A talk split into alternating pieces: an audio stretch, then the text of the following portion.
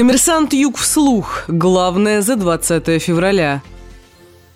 Суд оставил без изменений приговор организатору взрыва около Ростовской гимназии. Эдуарда Шарапова в конце прошлого декабря признали виновным в покушении на убийство и незаконном изготовлении взрывчатых веществ и приговорили к 11,5 годам колонии строгого режима. Сегодня Ростовский областной суд рассмотрел апелляцию и оставил это решение без изменений. Напомним, ЧП произошло 6 апреля рядом с пятой гимназией. Шарапов хотел убить своего знакомого, который в этот день проходил мимо школы. Преступник заранее подложил взрывную устройство, замаскировав его под фонарик. Мужчина поднял предмет, произошел взрыв. Он пострадал, ему ампутировали правую кисть. Мотив Шарапова – личная неприязнь.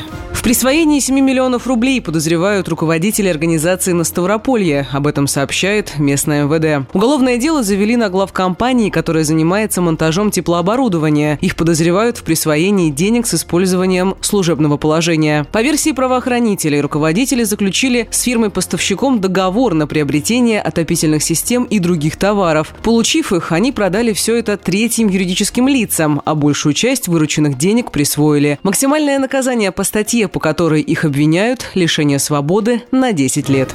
Больше 4 миллионов рублей потратит на работу аккредитационного центра болельщиков ЧМ-2018 в Ростове. Это следует из документов на сайте госзакупок. Подрядчик должен аккредитовать участников Мундиаля, прессы и персонала служб, а также изготовить бейджи. Ему предстоит оборудовать рабочие места Центра аккредитации. В список необходимой техники входят системный блок, клавиатура, монитор и многое другое. Также Центру нужно предоставить квалифицированных сотрудников, консультанта, специалистов по обработке данных, техподдержке и выдаче бейджей.